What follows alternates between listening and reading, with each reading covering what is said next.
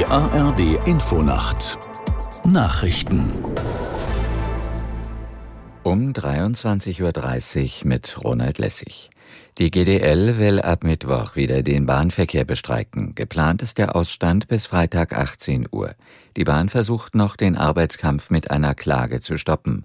Aus der Nachrichtenredaktion Thomas Kuhlmann. Ab Dienstag will die GDL schon den Güterverkehr bestreiken. Kernforderung der Gewerkschaft, weniger Wochenstunden bei vollem Lohnausgleich. Begründet wird das mit der hohen Belastung, zum Beispiel durch Schichtdienste. Ende letzter Woche hat die Bahn ein neues Angebot vorgelegt und kommt der GDL bei den Wochenstunden entgegen, nicht aber bei vollem Lohn.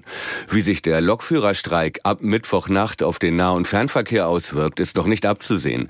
In der Regel versucht die Bahn mit einem Notfahrplan bis Freitag 18 Uhr möglichst viele Verbindungen anzubieten. Bauernpräsident Ruckwied geht davon aus, dass die für heute geplanten Protestaktionen friedlich verlaufen. Alle Demonstrationen seien angemeldet. Außerdem habe man die Landwirte vor Ort noch einmal darauf hingewiesen, wie sie mit rechtsextremen Trittbrettfahrern umgehen sollen, sagte Ruckwied dem Bayerischen Rundfunk. Die massiven Proteste seien nötig, es gehe um die Zukunft der deutschen Landwirtschaft.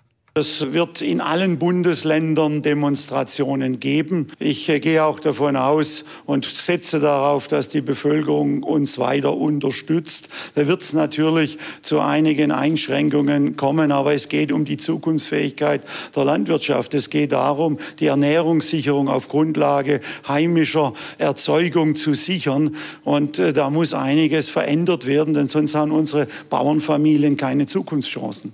Bauernpräsident Ruckwied. Der Bauernverband plant in ganz Deutschland Straßenblockaden und Treckerkonvois. Betroffen sind vermutlich viele Autobahnauffahrten und Verkehrsknotenpunkte.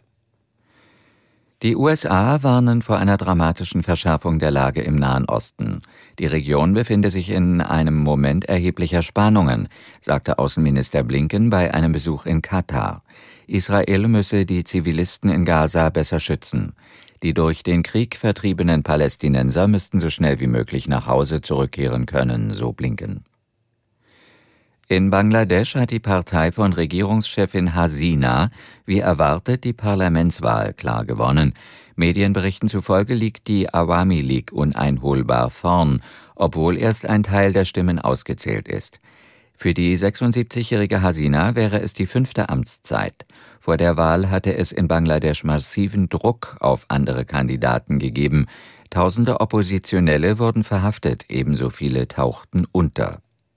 Das Wetter in Deutschland. In der Nacht nachlassender Schneefall, Tiefstwerte minus 1 bis minus 11 Grad. Morgen vereinzelt Schneeschauer, später Auflockerungen mit etwas Sonne, meist trocken, minus 8 bis plus 1 Grad. Die weiteren Aussichten am Dienstag heiter, an der Ostsee und an den Alpen sind Schauer möglich, bei minus 7 bis plus 2 Grad, am Mittwoch im Süden sonnig, im Norden Nebel bis plus 3 Grad. Das waren die Nachrichten.